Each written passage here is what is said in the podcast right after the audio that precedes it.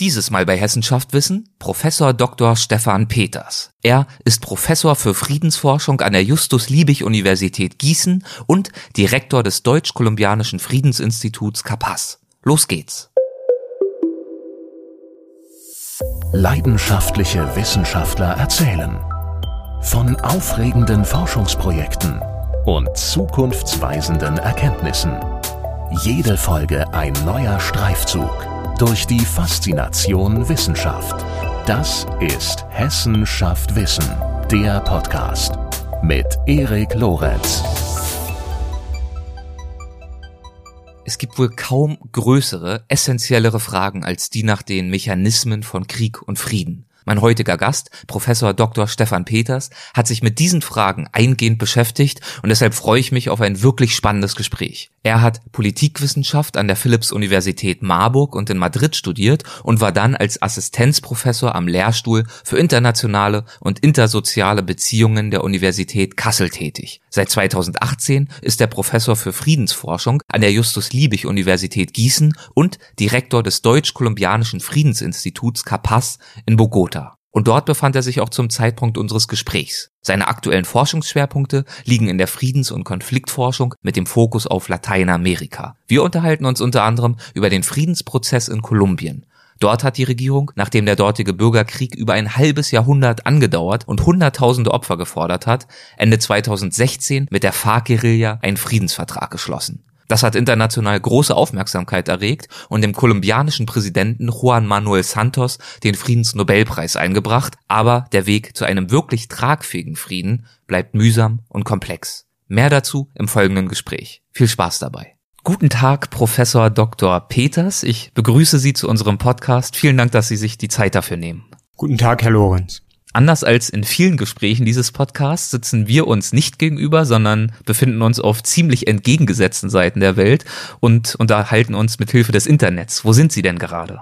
Ja, ich bin etwa 10.000 Kilometer entfernt von Ihnen in Bogotá in der Hauptstadt Kolumbiens. Bogota, Hauptstadt Kolumbiens, Sie haben schon gesagt, dass es die Hauptstadt ist, ist ehrlich gesagt auch so ziemlich alles, was ich darüber weiß.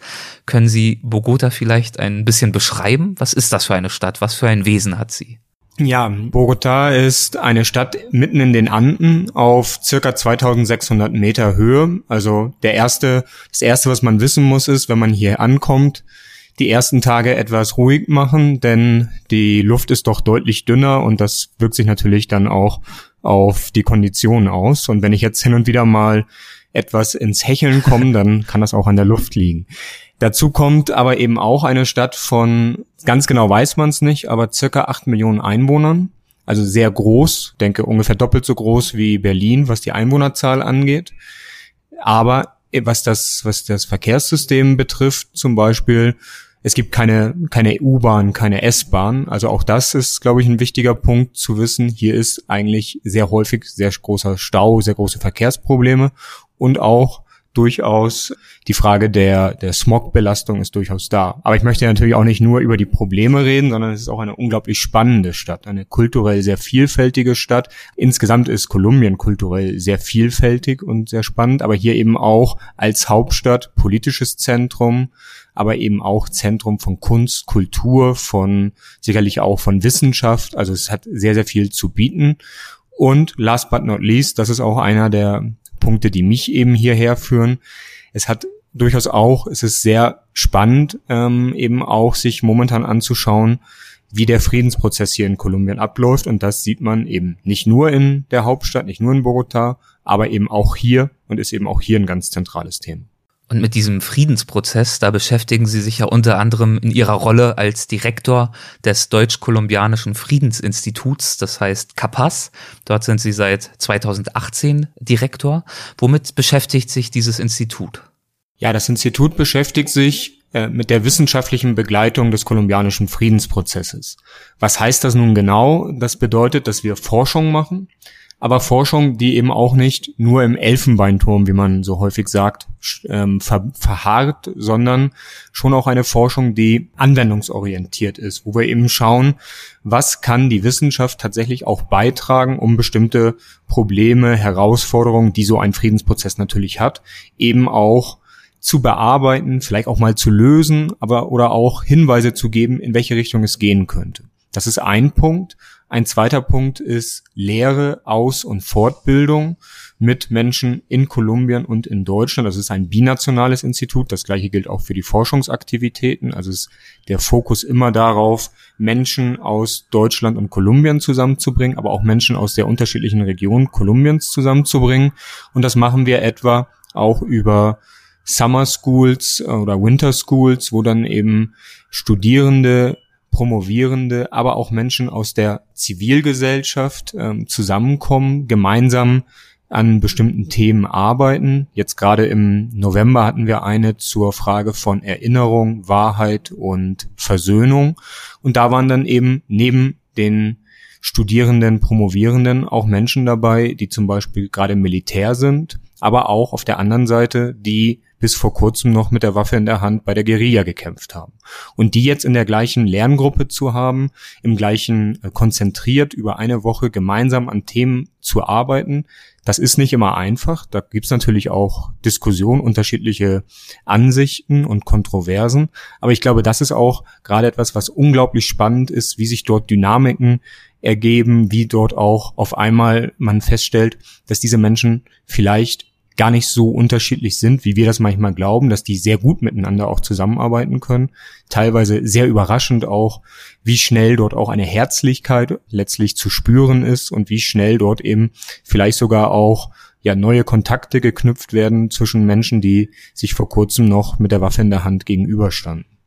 Und Dazu kommt dann eben auch noch im Institut die Frage des Wissenstransfers, also das, was wir erforschen, was wir behandeln, soll natürlich auch an breite gesellschaftliche Gruppen ja letztlich vermittelt werden, dass insbesondere in Kolumbien und in Kolumbien insbesondere eben auch rauszugehen aus Bogota, aus der Hauptstadt, wo sehr viel stattfindet, gerade in die ländlichen Gebieten, wo eben der Konflikt bis vor kurzem und teilweise auch heute noch ähm, sehr viel stärker spürbar ist, aber eben auch in die deutsche Gesellschaft reinzuwirken und auch ähm, in gewisser Weise zu erklären, was passiert dort eigentlich gerade und ähm, eben auch hier ja die Bedeutung dieses Friedensprozesses herauszustellen.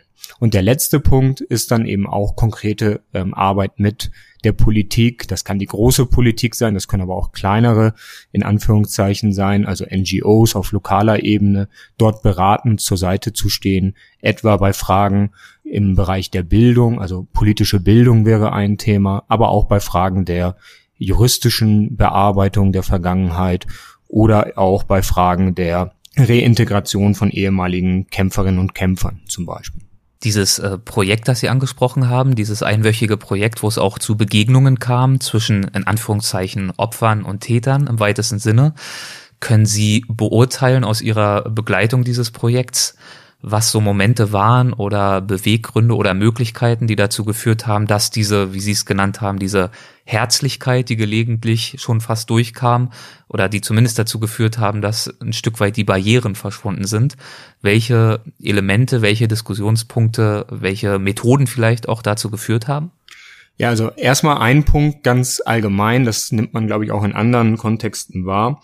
Die Tatsache, dass man eine gemeinsame Gruppe auf einmal ist und der Professor, die Professorin, die Inhalte vertritt, auf der anderen, in gewisser Form auf der anderen Seite steht und vielleicht auch einfach nur mal die Pause ähm, etwas kürzer macht, führt schon mal dazu, dass man eine gewisse Solidarität innerhalb der Gruppe hervorruft.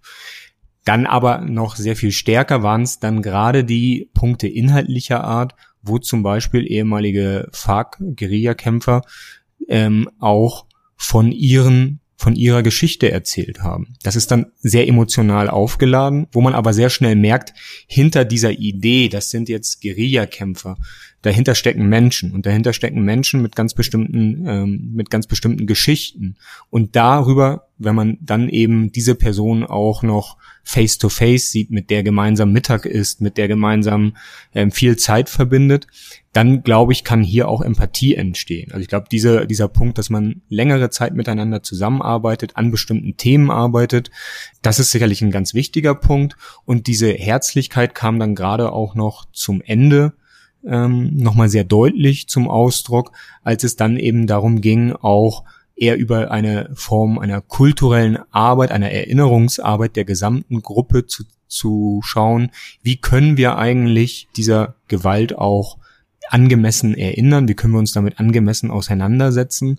Und wo auch sehr schnell deutlich wurde, dass die Idee Opfer, Täter, was wir ja häufig als zwei Kategorien haben, durchaus in der Geschichte ja oftmals auch zu Recht, die klar getrennt sind, die aber nicht immer, gerade in Kolumbien nicht immer so, so einfach zu trennen sind. Oftmals sind Täter gleichzeitig Opfer und andersrum. Also auch diese Punkte ähm, haben dazu beigetragen, dass es hier, glaube ich, so etwas gab wie aufeinander zugehen, Empathie ähm, zu schaffen und eben darüber auch in gewisser Form einen ganz konkreten Beitrag zur Versöhnung dann eben auch beizutragen, wenngleich das Wort Versöhnung vielleicht manchmal auch sehr sehr ambitioniert ist, ähm, weil es natürlich schon auch immer die Frage ist, was bedarf es eigentlich, um wirklich Versöhnung herzustellen, um vielleicht auch dem Gegenüber zu vergeben. Das sind natürlich dann immer auch sehr persönliche Entscheidungen und auch sehr emotional geprägt. Also. Und gleichzeitig sicherlich auch eine der zentralen Fragen, deren Beantwortung wichtig ist für den weiteren Friedensprozess. Darauf kommen wir dann gleich noch. Letzte Frage zu diesem einwöchigen Projekt. Fällt Ihnen vielleicht noch ein Beispiel ein für einen Fahrkämpfer, der dort seine Geschichte erzählt hat, damit wir mal beispielhaft nachvollziehen können, wie so eine FARC-Biografie aussehen kann, ist natürlich in diesem Fall überhaupt nicht repräsentativ. Ja, und ich würde dort ungern jetzt eine Person aus diesem konkreten Beispiel herausgreifen, aber ich nehme einfach mal eine andere, die ich ähm, selber kennengelernt habe. Ein, einen ehemaligen FARC-Kämpfer aus in dem Fall tatsächlich ländlichen Gebieten, sehr armen Gebieten, der genau weiß ich es nicht, aber in jungen Jahren zur FARC gekommen ist, also noch nicht erwachsen, so 13, 14 und wo dann eben immer die Frage ist, das sind dann ja letztlich der Definition nach Kindersoldaten und werden auch häufig als Opfer gesehen und sind sicherlich auch häufig Opfer. Diese Person meinte aber nein, ich bin da hingegangen, weil die Alternative war, wir waren, das war in einem Gebiet, wo verschiedene Gewaltakteure, die, die FARC-Guerilla, aber eben auch ähm, paramilitärische Gruppen aktiv waren. Und die Frage war überhaupt nicht, muss ich in irgendeiner Form zu einer dieser Gewaltgruppen gehen, sondern eher, wem schließe ich mich an? Und dort haben dann inhaltliche Gründe, also er ist fest davon überzeugt, dass er mit 13, 14 ähm, sehr deutlich wusste, er wollte zu den FARC gehen. Aus seinen politischen Motiven. Das kann man alles in Frage stellen, ob man mit 13, 14 wirklich ähm, das auch alles abschätzen kann oder nicht. Aber ich glaube, der Punkt, den man hier eben auch sieht, ist, es ist erstens, hat es sehr eng etwas mit Lebensumständen zu tun, wenn man sich die Kämpfer sowohl, also diejenigen, die wirklich äh, mit der Waffe in der Hand dann diesen Bürgerkrieg ausgetragen haben auf den verschiedenen Seiten, dass es in zu großen Teilen die arme Bevölkerung, oftmals eine ländliche Bevölkerung und die dann eben sich teilweise selber auch gar nicht so sehr, jetzt in dem Fall gar nicht unbedingt als Opfer sehen, sondern die sich eben da schon auch also der Opferstatus hat ja häufig etwas damit zu tun, ich kann gar nicht selbst Entscheidungen treffen. Auch das muss man, glaube ich, in Frage stellen, wie viel Möglichkeit die eigene Entscheidung ähm, zur eigenen Entscheidung denn eben tatsächlich besteht. Letztlich, was ich damit ausdrücken möchte, ist, dass die, was man daran sieht, ist, dass die Realität meistens sehr viel komplexer ist als das, was man in der Regel zuerst im Kopf hat, wenn man sich mit einem etwa dem gewaltsamen Konflikt in Kolumbien beschäftigt, aber auch mit ganz vielen anderen Themen, die uns ja auch in Deutschland, in Europa momentan beschäftigen, sei das Migration, sei das die Frage von ähm, stärkeren sozialen Ungleichheiten, von der Frage der ähm, Situation von etwa Langzeitarbeitslosen etc. Wir haben, glaube ich, häufig Bilder im Kopf, die sehr eindeutig erscheinen. Und wenn man dann aber genauer hinschaut, sieht man, es ist sehr viel komplexer. Und ich glaube, das ist etwas, was in den Sozialwissenschaften ähm, viele Leute, die sich mit so mit Soziologie, Politikwissenschaft und Ähnlichen beschäftigen, tatsächlich auch begeistert. Also zu sehen, was steckt eigentlich dahinter und wie können wir soziale Realität eben auch angemessen in ihrer ganzen Komplexität auch verstehen. Okay, das heißt also, eine der wesentlichen Aufgaben von CAPAS besteht darin, Wissen über das Thema Frieden und Friedensforschung bereitzustellen, allgemein aber eben auch ganz konkret, was Kolumbien anbetrifft. Und da waren Sie natürlich ein prädestinierter Kandidat dafür, Direktor zu werden, denn Sie sind ja Professor für Friedensforschung an der Universität Gießen und die Friedensforschung gehört dort wiederum zum Fachbereich der Rechtswissenschaften. Was verbirgt sich denn genau hinter dem Begriff der Friedensforschung? Ja, die Friedensforschung ist eine Disziplin, die ist relativ jung und die ist sehr breit aufgestellt und ich würde sagen interdisziplinär. Da ist vielleicht meine eigene Person bzw. Biografie schon ein Hinweis drauf. Ich habe jetzt, wie Sie gerade eben ja gesagt haben, die Professur für Friedensforschung am Fachbereich Rechtswissenschaften der Justus-Liebig-Universität Gießen inne bin aber selbst von Haus aus kein Rechtswissenschaftler, habe nie ein rechtswissenschaftliches Seminar besucht, sondern ich bin Politikwissenschaftler oder Sozialwissenschaftler an der Schnittstelle zwischen Politikwissenschaft und Soziologie. Das ist aber gar nicht mal ein Widerspruch, sondern das ist eigentlich der Kern der Friedensforschung, dass wir hier an klaren Themen, nämlich der Frage von Konflikt, Gewalt, Krieg, Frieden, nicht an den disziplinären Grenzen Halt machen, sondern dass wir an konkreten Gegenständen versuchen aus den verschiedenen Disziplinen, und da kommen natürlich noch ganz andere dazu, da kommt vielleicht auch die Kulturwissenschaft dazu, da kommt dann auch, kann die Medizin dazu kommen, die ähm, Ethnologie oder Anthropologie und viele andere, die natürlich die Psychologie. Also ganz viele verschiedene Fachrichtungen, die damit ähm, verbunden sind und die sich aber dann eben themenbezogen und häufig auch eng an aktuellen Konfliktlagen oder eben auch Postkonfliktsituationen arbeiten, also sehr politiknah in der Regel auch sind und hier eben letztlich auch in der ja, doch eigentlich immer auch eine normative Position haben, nämlich den Versuch zu haben, über Wissenschaft zu einer Förderung von Friedensprozessen beizutragen und zu einer Reduzierung ja von gewaltsamen Verhältnissen beizutragen. Welche Bedeutung hat denn Frieden als Begriff aus wissenschaftlicher Sicht? Ja, der Friedensbegriff ist natürlich, wenn Sie auf die Straße gehen und fragen, was ist Frieden, dann hat wahrscheinlich, würde ich jetzt behaupten, ein Großteil im Kopf, Frieden ist erstmal die Waffen schweigen. Und das ist natürlich auch vollkommen richtig. Das ist aber aus meiner Sicht ein Teil des Friedensbegriffs. Das, in der Wissenschaft wird das dann häufig in Anlehnung an einen der Gründerväter der Friedensforschung, ähm, Galtung, äh, aus Norwegen ähm, bezeichnet als ein negativer Frieden. Also die Waffen schweigen und wir haben im Endeffekt Abwesenheit von Krieg.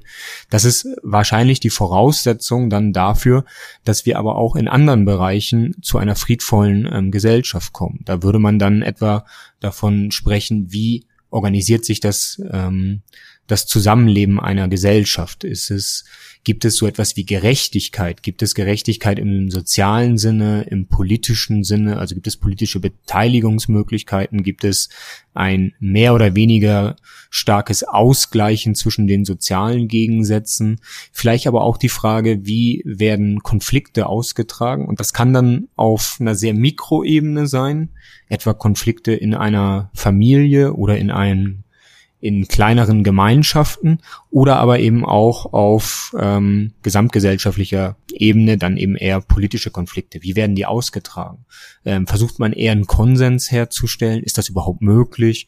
Oder gibt es dort auch Gewaltverhältnisse, die letztlich die Austragung von Konflikten ähm, dominieren und so weiter? Also da sehen wir schon, die Frage zwischen Krieg und Frieden, wie sie vielleicht landläufig und auch durchaus zu Recht, ähm, und wenn wir uns jetzt gerade die internationale Situation anschauen, kann man ja nicht von der Hand weisen, dass das ein ganz zentraler, wichtiger Punkt ist, dass die Waffen schweigen müssen. Das ist aber letztlich in Anführungszeichen nur ein Teil der Friedensforschung. Der andere geht dann eben auch, der zweite Teil ist dann eben auch die Frage, wie kann man tatsächlich auch eine nachhaltige, friedliche Gesellschaftsordnung fördern und das hat dann eben wiederum Auswirkungen auf Wirtschaft, Gesellschaft, Politik und Kultur.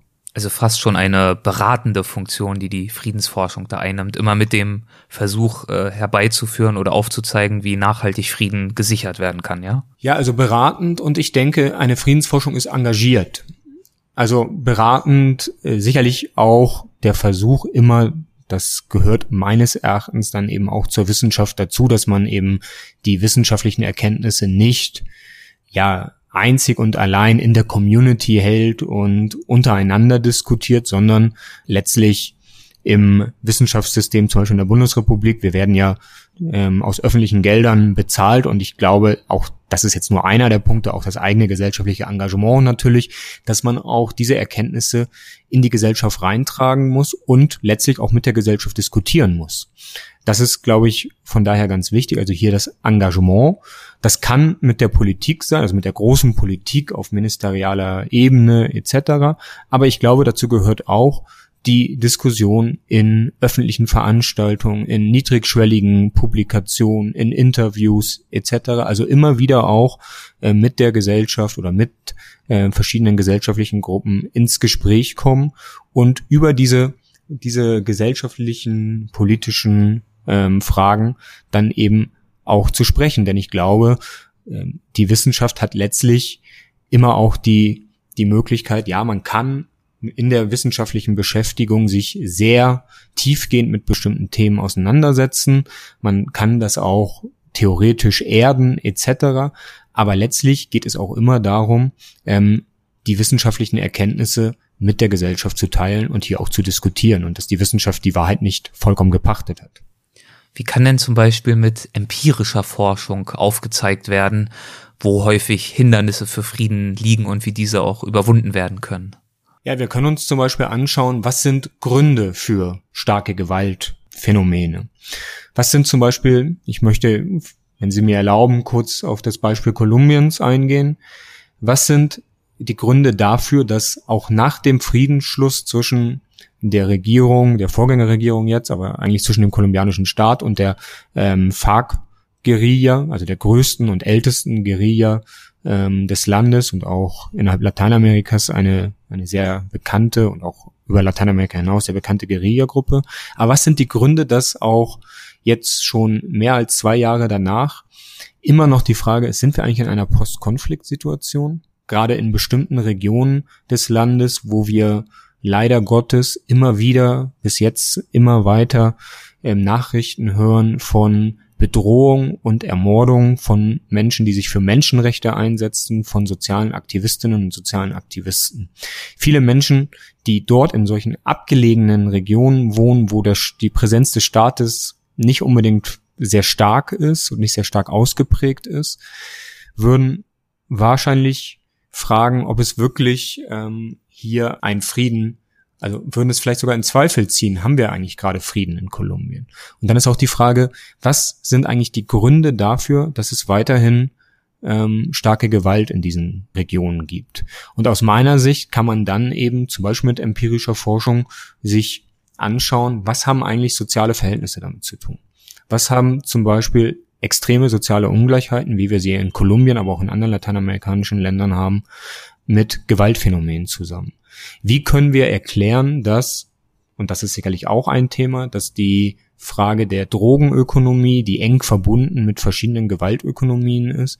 Wie können wir aber auch erklären, dass für viele Jugendliche das sehr attraktiv ist, ähm, sich dann eben letztlich solchen illegalen Gruppen anzuschließen. Und dann, wenn man sich bestimmte empirische Ergebnisse anschaut, dann sehen wir eben, dass die soziale Mobilität in Kolumbien sehr eingeschränkt ist. Was heißt das? Soziale Mobilität würde bedeuten, dass ich vielleicht in eine Familie reingeboren wurde, die in prekären Verhältnissen lebt, aber wenn es eine gute soziale Mobilität gibt, dann habe ich die Möglichkeit, ähm, aufzusteigen.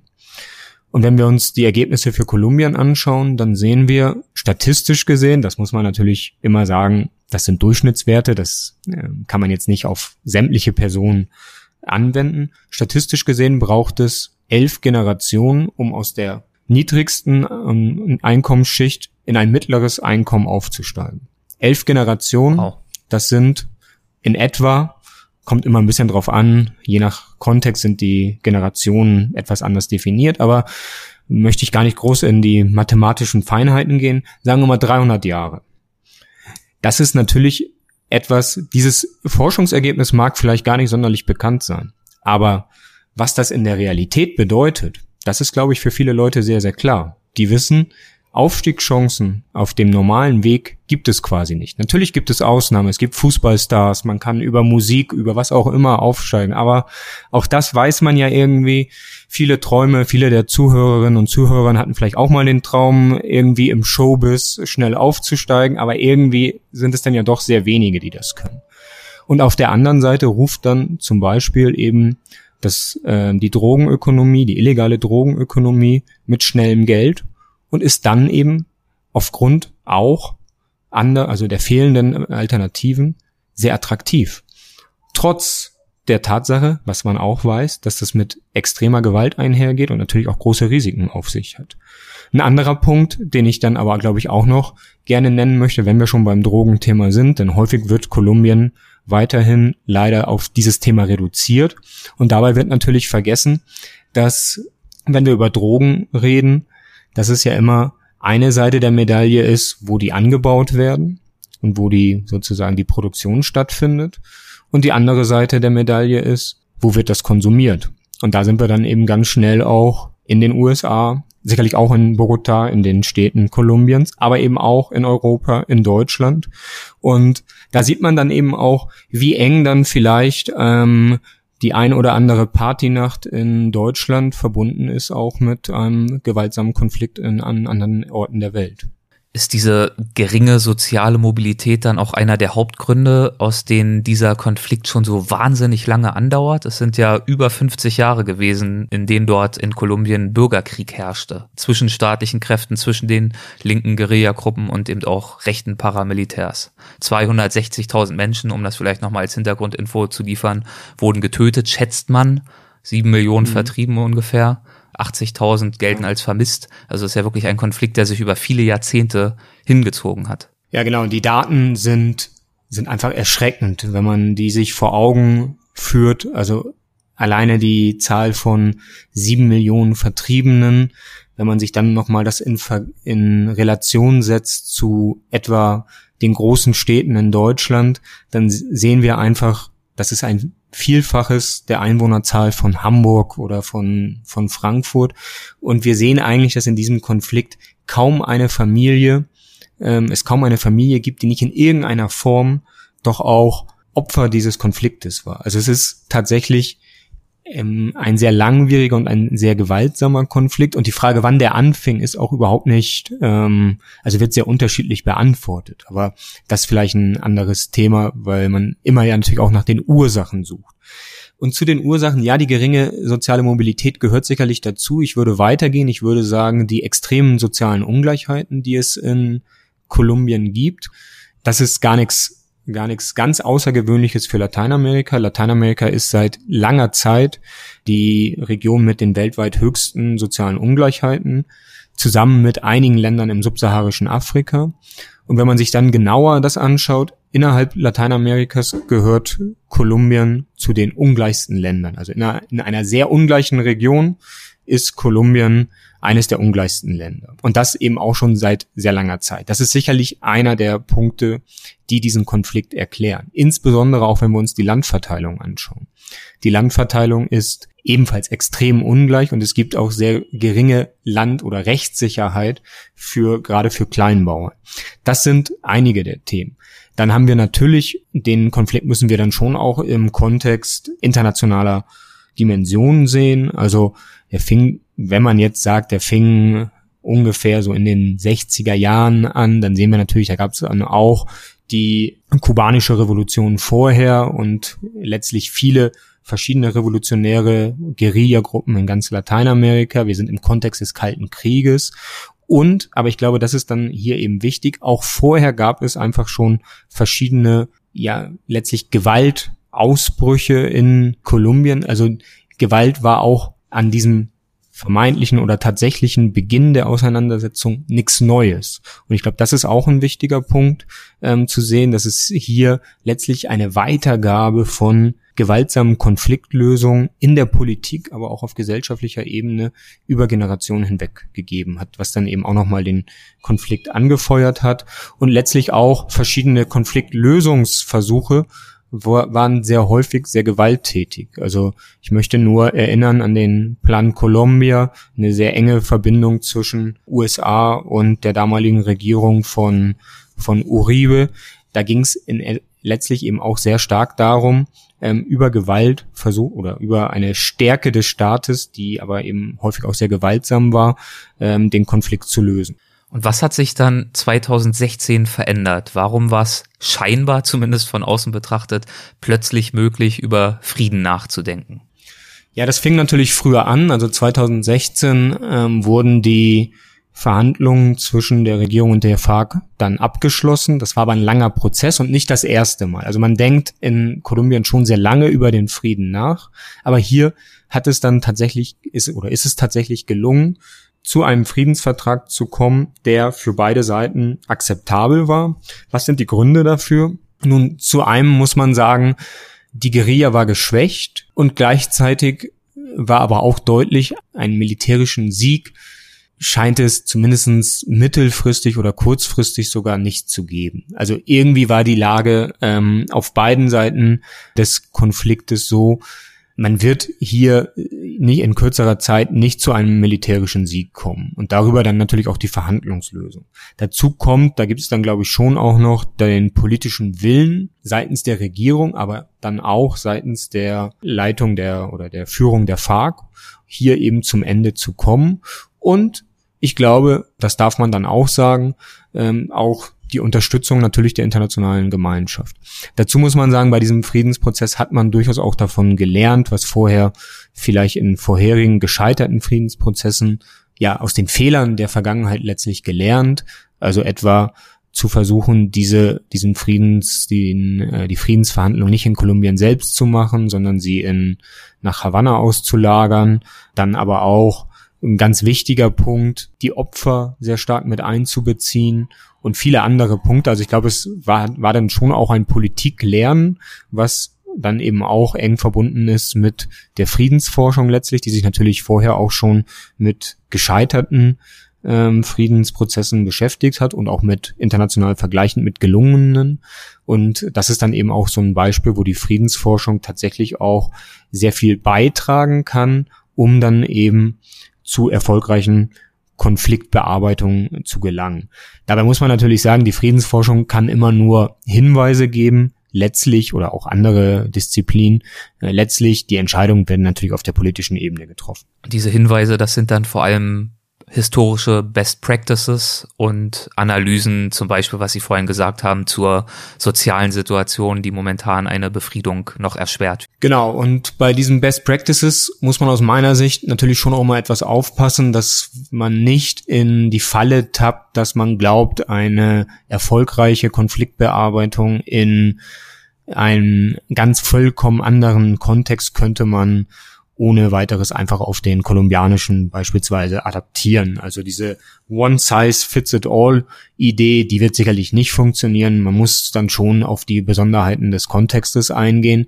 Das sagen eigentlich auch alle, aber häufig ist das dann eben gerade auch die Herausforderung, dass man den Kontext auch tatsächlich so gut kennt und der Kontext ist, macht es dann eben sehr, sehr schwierig und letztlich ist der Kontext auch in Kolumbien, je nachdem wo wir sind, sehr unterschiedlich. Also Bogotá ist vollkommen anders gestrickt als jetzt etwa eine äh, ländliche Region mit einem starken indigenen Anteil. Also von daher, ja, man kann sehr viel aus anderen Beispielen, sowohl in der Geschichte als auch in anderen ähm, Teilen der Welt lernen, aber immer mit der Herausforderung, dies dann eben auch, und das ist tatsächlich eine sehr große Herausforderung, dies dann eben auch entsprechend an den Kontext anzupassen. Die Zustimmung zum ersten Entwurf des Vertrags in der Bevölkerung hielt sich ja aber in Grenzen oder vielleicht war es auch einfach Desinteresse, aber in einem Volksentscheid wurde der Vertrag zumindest zunächst ganz knapp abgelehnt sogar. Wie ist das denn zu erklären? Ja, das ist erstmal etwas, wo ich sagen würde, so richtig abschließende Erklärung dafür gibt es wahrscheinlich nicht. Denn eine Abstimmung, wo es darum geht, und so wurde es auch in großen Teilen verhandelt, Krieg oder Frieden, ja oder nein, dass dort tatsächlich der Frieden nicht, nicht eine, eine große Mehrheit bekommt, ist erstmal überraschend. Das zweite, das was überraschend ist, ist die äußerst geringe Wahlbeteiligung. Es geht um Krieg und Frieden in einem Land, was wirklich über Jahrzehnte eine, einen sehr gewalttätigen, grausamen Konflikt hinter sich hat. Und die Wahlbeteiligung ist deutlich unter 50 Prozent. Das sind, glaube ich, zwei Rätsel, die man versuchen muss aufzuschlüsseln. Wenn wir beginnen mit der Wahlbeteiligung. Die Wahlbeteiligung ist in Kolumbien immer gering. Also 50 Prozent bei Präsidentschaftswahlen ist ein gutes Ergebnis hier. Ähm, dazu kommt, es waren tatsächlich problematische Witterungsverhältnisse in Teilen des Landes, was den Weg zu den Wahllokalen nicht unbedingt einfach macht. Und dennoch, glaube ich, sind das nicht unbedingt die, die Erklärungen, die es wirklich, die wirklich ausreichen. Also es bleibt letztlich auch ein gewisses Fragezeichen dabei. Warum gewinnt ein Nein, also eine, die Ablehnung dieses Friedensprozesses oder dieses äh, Friedens, äh, dieses ausgehandelten Friedensvertrages? Nun, da sind sicherlich verschiedene Punkte, die da zusammenkommen. Erstens, also aufgrund der sehr geringen Wahlbeteiligung ist es aus meiner Sicht schwierig zu sagen, ob wirklich eine Mehrheit gegen den Frieden war oder eine Mehrheit dafür war. Was man aber sicherlich sagen kann, ist, dass es gespalten, ähm, dass die Gesellschaft gespalten war und dass es wichtige, vielleicht eine Mehrheit, vielleicht nicht, der Bevölkerung sich gegen diese, diesen ausgehandelten Frieden ausgesprochen haben. Da muss man dann wiederum differenzieren, was sind die Gründe. Es gibt sicherlich erstmal einen Teil der Bevölkerung, die konnten vielleicht durchaus auch haben gut gelebt während des Konfliktes und haben vielleicht sogar auch vom Konflikt in gewisser Form profitiert. Also gar nicht so die Rieseninteressen an einer Befriedung.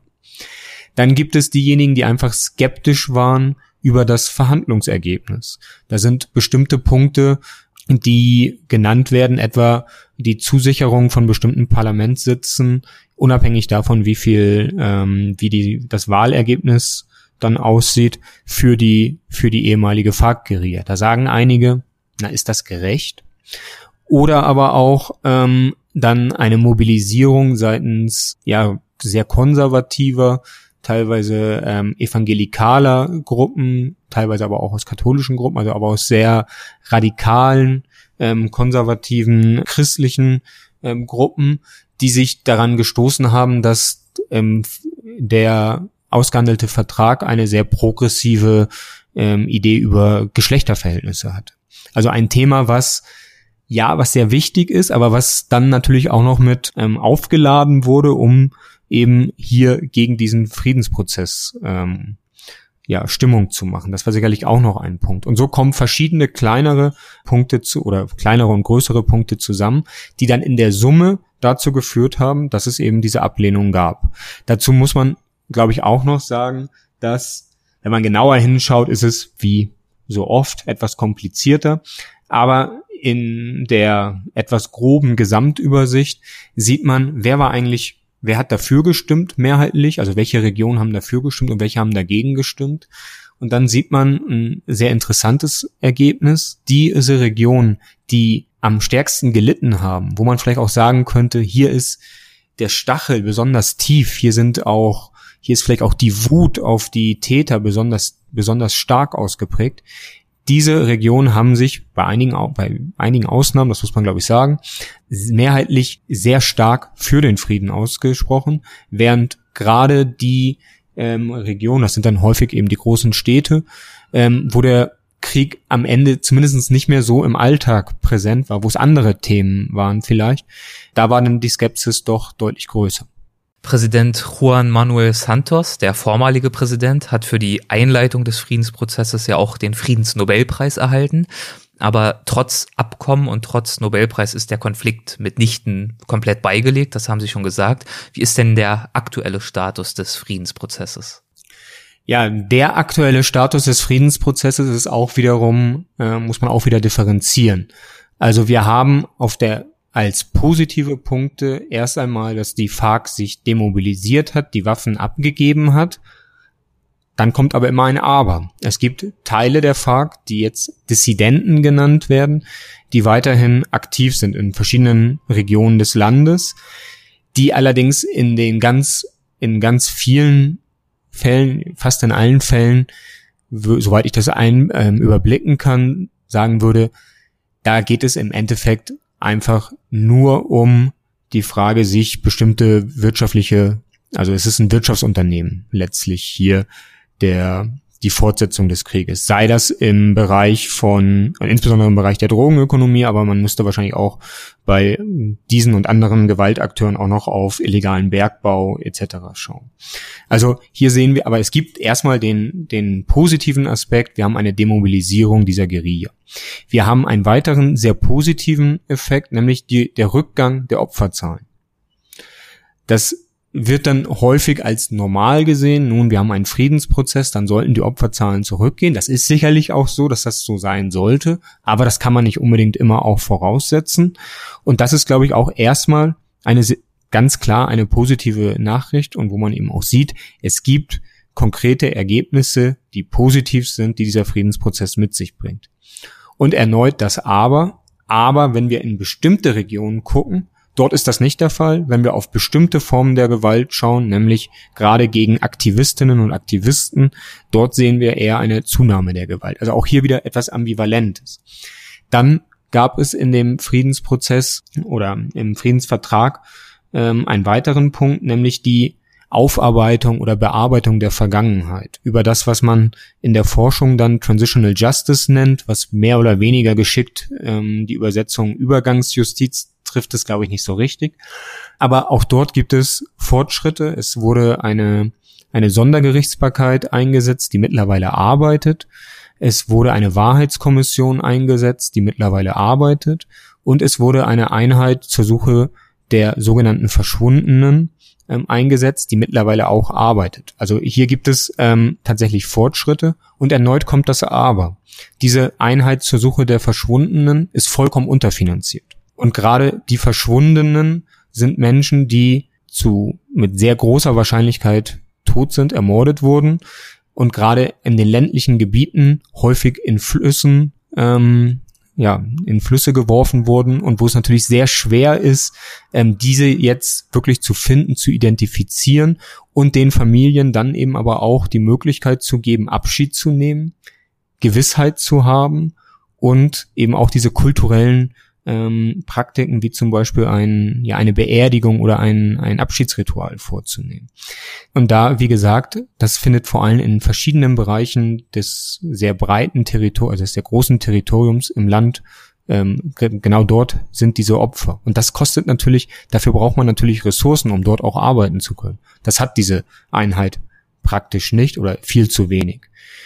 Ähnliches könnte man vielleicht auch zur Wahrheitskommission sagen, nicht ganz so stark. Und bei der Übergangs- oder bei der Sondergerichtsbarkeit, besser gesagt, der sogenannten CHEP, dort wird jetzt gerade wieder diskutiert an bestimmten Punkten, welche, welche Kompetenzen haben die, wie soll das genau ablaufen. Also auch hier gibt es immer wieder die, die Gefahr, dass bestimmte Punkte ähm, ausgehebelt werden, dass vielleicht auch der, diesen Institutionen die Kraft genommen wird, um eben auf, um eben die Vergangenheit aufzuarbeiten oder zu bearbeiten. Ein weiterer Punkt im Friedensvertrag betrifft eben gerade so die Veränderung, also die Frage der Landfrage, aber auch insgesamt der ländlichen Entwicklung. Aus meiner Sicht ganz zentral, zum Beispiel Rückgabe von Land an, an Vertriebene, aber auch andere Fragen der ländlichen, der ländlichen Entwicklung, was Gesundheit angeht, etc. Ja, dort sind die äh, Fortschritte nun tatsächlich bestenfalls im Schneckentempo, ähm, können wir dort feststellen. Also dort fehlt sehr viel. Ein weiterer Punkt betrifft die Substituierung illegaler Agrar, also letztlich ähm, die Bekämpfung des, des Drogenanbaus, aber nicht eine Bekämpfung, die versucht aus der Luft über etwa mit Glyphosat, dass eben letztlich hier ähm, bestimmte Drogenfelder zu zerstören, aber natürlich mit großen Umwelt ähm, Problem einhergehend und auch letztlich aus der Luft. Da wird man nicht sehr zielgenau agieren können. Das findet statt, aber so etwas wie eine, der Versuch oder das Ziel hier eben tatsächlich mit einer Freiwilligkeit zu agieren und hier eben auch die Möglichkeiten zu schaffen, Alternative, Alternativen für die Bäuerinnen und Bauern in diesen Orten zu schaffen, die dann eben auch ein, ja, ein zumindestens würdiges Auskommen ähm, schaffen. Auch das funktioniert, ja, muss man sagen, sind die Ergebnisse nicht, ähm, nicht sehr positiv. Faktisch gibt es eine Ausweitung ähm, der Drogenanbauflächen in, in Kolumbien, also auch hier ein Problem. Und auch wenn wir uns anschauen, die, der Versuch zur Reintegration oder je nachdem, aus welcher Warte man das schaut, Reinkorporation der ehemaligen FARC-Kämpferinnen und Kämpfer. Auch da gibt es durchaus noch weitere Herausforderungen, nämlich gerade die Frage, wie schafft man es, diese Menschen auch in den Wirtschaftsprozess einzu, einzubringen und zwar vielleicht auch gerade wenn hier landwirtschaftliche Projekte sind, den, den Marktzugang, aber auch insgesamt die sozialen Bedingungen. Und ich glaube, das ist ganz zentral, denn wenn das nicht gelingt, dann ist eben sehr schnell vielleicht auch die Attraktivität wieder oder zu illegalen Handlungen zu gehen, sehr hoch. Und letztlich, was diese Kämpferinnen und Kämpfer tatsächlich in den letzten Jahren oder vor dem Friedensprozess gelernt haben, ist eben mit der Waffe umzugehen. Und das hier diese, dieser Prozess der Integration muss erfolgreich verlaufen, sonst haben wir eben die Gefahr, dass daraus neue Probleme ähm, wieder entstehen. Also insgesamt, wenn man sich die Bilanz anschaut, dann würde ich sagen, es gibt positive Punkte, es gibt Hoffnung und dieser Friedensprozess hat viele Punkte, die sind die, die gehen voran und andere Punkte, da müsste man noch sehr viel stärker ähm, und noch sehr viel stärker beschleunigen. Aber in der jetzigen Situation haben wir eine Ambivalenz und durchaus auch mit der Gefahr, dass ähm, dass ja, dass es ähm, letztlich weiter oder was wir auch schon sehen, dass es weiter Gewalt gibt und dass es vielleicht auch ja die hohen Erwartungen, die an diesen Friedensprozess sowohl in Kolumbien als auch international gestellt wurden, dann vielleicht auch nicht so erfüllt werden können. Ja, also man merkt schon eine wirklich wahnsinnig facettenreiche Problematik, sehr, sehr komplex. Das haben Sie auch schon eingangs gesagt. Das bezieht sich ja eigentlich auch auf die Friedensforschung insgesamt, diese vielen, vielen Thematiken, Subthematiken, die relevant sind für diesen Friedensprozess, aber eben auch für Ihre Forschung. Die betreffen ja eigentlich wirklich alle gesellschaftlichen, sozialen und politischen Bereiche, die man sich überhaupt vorstellen kann, oder? In gewisser Form haben Sie recht. Man muss natürlich dann schon schauen, was kann man selber auch leisten, aber wo liegen denn da Ihre Schwerpunkte, wenn ich das mal fragen darf? Ach so, meine Schwerpunkte liegen gerade auf dem Thema der Ungleichheit, verbunden auch mit Bildung, auf der, auf der Frage des Umgangs mit der Vergangenheit, gerade auch über Erinnerung. Also wie erinnere ich die Gewalt ähm, und wer erinnert, wer erinnert aber vielleicht auch nicht, beziehungsweise wer wird im öffentlichen Raum nicht, nicht gehört, wer hat da weniger Stimme. Und letztlich aber auch noch ein weiterer Punkt, die Frage, des Wirtschaftsmodells bzw. des Entwicklungsmodells und die Frage, was in Kolumbien der Fall ist, nämlich eine sehr starke Ausrichtung auf Rohstoffausbeutung und Rohstoffexport, inwiefern das den Frieden stabilisieren könnte, wie einige meinen, oder vielleicht auch zum Hindernis ähm, für Friedensprozesse werden kann, wie andere meinen. Und ich wäre dort vielleicht oder ganz sicher eher auf der zweiten Seite. Und wie sind Sie selbst auf diese Themen gestoßen? Sie haben es ja vorhin schon gesagt, Sie haben Politikwissenschaft studiert, das war in Marburg und in Madrid. Wann und wodurch wurde denn Ihr politisches Interesse geweckt?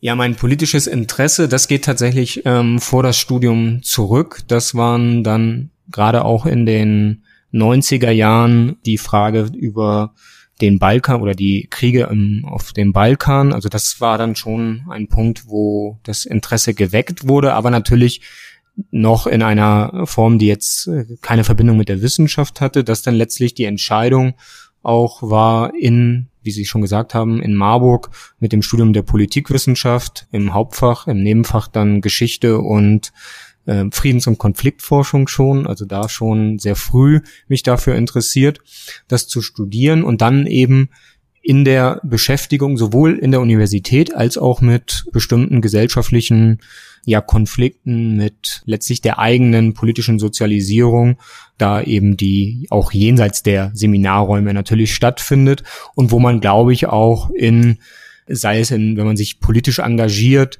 natürlich auch sehr viel lernt darüber, wie Politik funktioniert, was häufig so in der Form jedenfalls in Seminaren natürlich kaum vermittelt werden kann. Also da sicherlich schon der Punkt.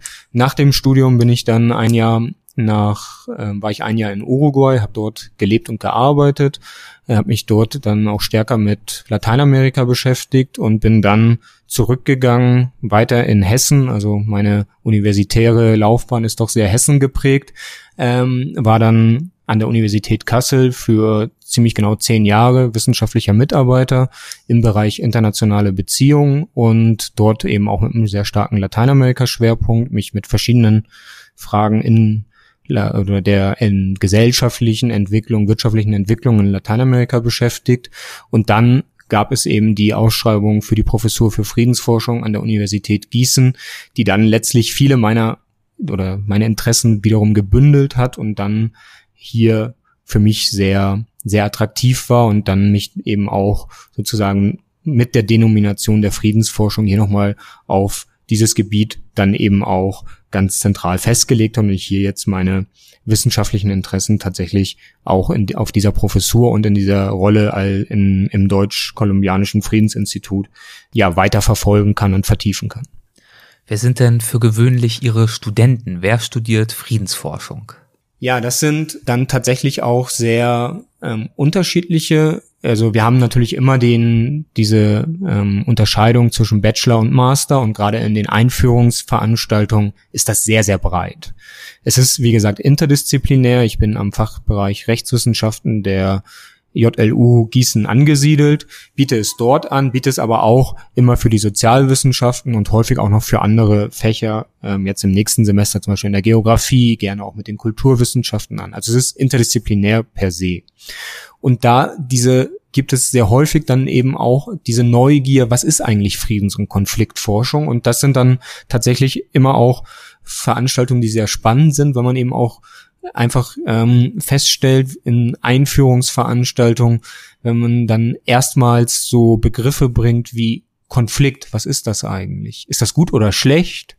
Ist ein Konflikt notwendigerweise schlecht? Ich glaube nicht. Ich glaube, Konflikte gehören zum Leben dazu, gehören zu Gesellschaften dazu ähm, was ist Gewalt, was ist Frieden, also all diese Fragen, mit denen wir, äh, diese Begriffe, mit denen wir eigentlich täglich hantieren, wenn man da nochmal ähm, sich etwas länger mit auseinandersetzt, zu reflektieren, was meint das eigentlich, was für verschiedene Formen von Gewalt gibt es eigentlich, was für verschiedene Friedensbegriffe gibt es, etc.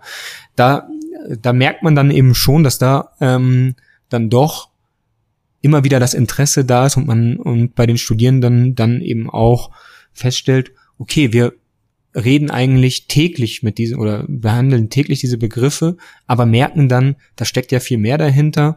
Wir können den in unterschiedlicher Art und Weise benutzen, behandeln und vielleicht auch bestimmte Ideen, die ich über Konflikt hatte, dann wiederum in Frage stellen. Das ist ähm, tatsächlich sehr, äh, das finde ich sind immer sehr, sehr spannende Veranstaltungen.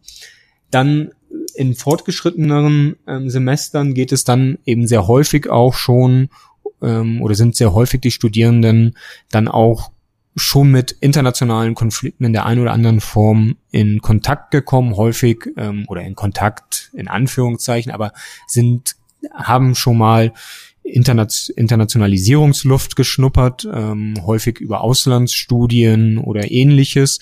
Also das sind dann natürlich dann meistens in Seminarform Veranstaltungen, wo man sehr viel mehr ins Detail gehen kann, wo man dann sich eben auch solche Konflikte wie in Kolumbien oder in anderen Teilen des globalen Südens sehr viel detaillierter anschauen kann. Denn das muss man natürlich auch sagen, zum Anfang ist für viele der Studierenden dann eine Beschäftigung mit Lateinamerika oder mit anderen ähm, Regionen des globalen Südens erstmal sehr weit weg.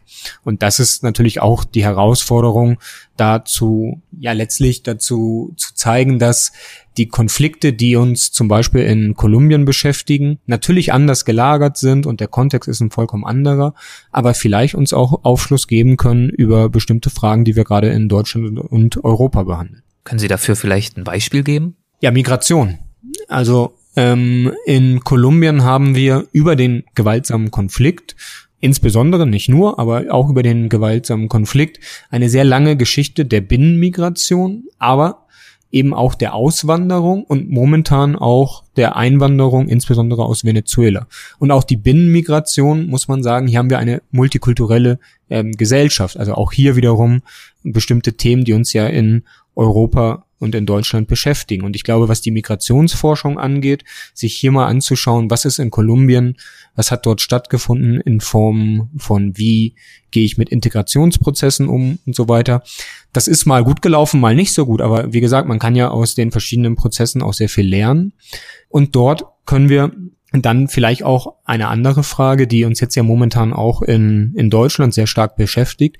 Wie gehen wir eigentlich mit Traumata von Kriegsflüchtlingen um. Also etwas, was wir hier in Kolumbien sehr, sehr einfach schon leider Gottes ähm, so eine sehr lange Erfahrung haben. Wie gehen wir damit um in der Frage der, ja, der Therapie, aber vielleicht auch, und das werden diejenigen ähm, kennen von den Zuhörerinnen und Zuhörern, die etwa in der Schule gerade sind, wie gehen wir mit, mit Kindern um, die aus die schreckliche Dinge erlebt haben und die jetzt eben in der Schule, ja, vielleicht häufig auch ähm, Probleme haben mitzukommen und wie schaffe ich, wie, was gibt es dort für Ansätze, um diese mit diesen Kindern eben zu arbeiten, um das auch aufzuarbeiten. Ich glaube, da gibt es viele Punkte, die durchaus auch für ähm, die Frage in äh, oder für aktuelle Debatten in Deutschland von großem Interesse sein können wirklich spannend. Da könnte ich noch stundenlang mit Ihnen weiter drüber sprechen. Sie haben sich auch noch mit vielen anderen spannenden Themen beschäftigt, sehr eingehend beschäftigt, mit Venezuela zum Beispiel. Da ist auch gerade ein Buch von Ihnen erschienen, aber auch mit Uruguay und so weiter und so fort. Aber ich fürchte, wir müssen langsam zum Ende kommen, auch in Ihrem Interesse. Zum Schluss würde ich gern noch zu den Halbsätzen kommen. Das ist eine Kategorie, die haben wir in jeder Folge. Damit schließen wir immer ab. Mit Ihrem Einverständnis natürlich würde das ja. bedeuten, dass ich Ihnen einen Halbsatz vorlese und Sie den beantworten, wenn Ihnen irgendwas dazu in den Sinn kommt. Das muss auch kein Halbsatz sein, das kann ganz knapp sein oder auch ausführlicher, wie Sie mögen. Okay, ich versuche es knapp zu halten. zu meinen Vorbildern in der Friedensforschung gehört die engagierte Friedensforschung. Ich glaube, man kann jetzt, ich halte wenig davon, einzelne Personen herauszustellen, aber ich glaube, eine Friedensforschung, die wissenschaftlich rigoros arbeitet, aber gleichzeitig auch gesellschaftliches Engagement zeigt. Das ist für mich ähm, die Form, wie ich Friedensforschung auch betreiben möchte. Sie sind ja zwar gerade in Kolumbien, aber ich stelle die folgende Frage trotzdem. Die Arbeit an der Universität Gießen ist für mich?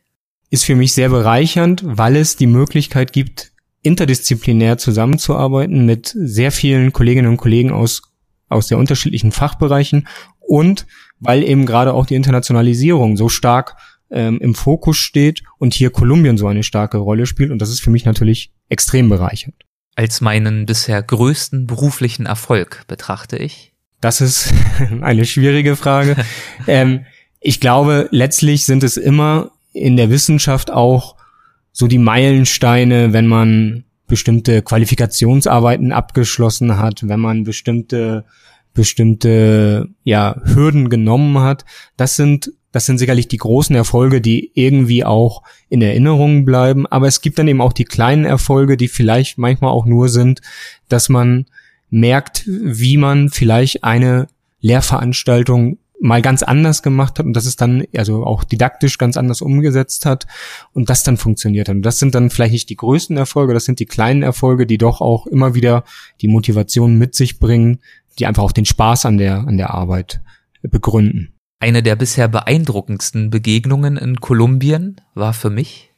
War für mich die Arbeit mit ähm, Opfern sexueller Gewalt während des Bürgerkriegs im Südwesten des Landes, die trotz der extrem, extrem heftigen Gewalt, die sie erfahren haben, doch auch so einfach, wie sie damit umgehen können, wie sie die Kraft haben, weiterzumachen, das ist sehr beeindruckend.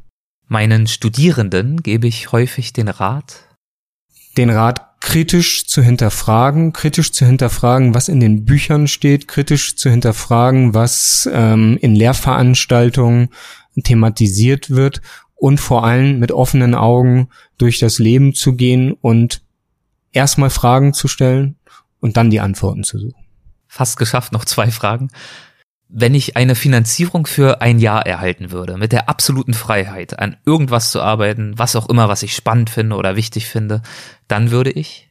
Oh, da fällt mir vieles ein. Ähm, das würde jetzt wahrscheinlich den, den Zeitraum sprengen. Was mich tatsächlich interessieren würde, wären bestimmte Enklavenstädte sich anzuschauen. Vor allem, ich habe lange zu Erdöl gearbeitet, ähm, wie in Erdölstädten ähm, gesellschaftliche Prozesse ablaufen und wie die sich doch unterscheiden von von anderen Städten. Ähm, das würde jetzt, glaube ich, sehr weit ausführen, wenn ich das tatsächlich ähm, versuchen würde, noch weiter zu erklären. Aber das ist letztlich eine der der der Punkte, die mich reizen. Ein zweiter Punkt ist, sich das anzuschauen, was in der breiten Erinnerungsforschung nicht erinnert wird. Und diese diese ähm, häufig auch sehr gewalttätigen Ereignisse in der Vergangenheit anzuschauen, die es aus welchen Gründen auch immer nicht in die breite Aufmerksamkeit der Öffentlichkeit schaffen und zu fragen, warum ist das der Fall? Und die letzte Frage.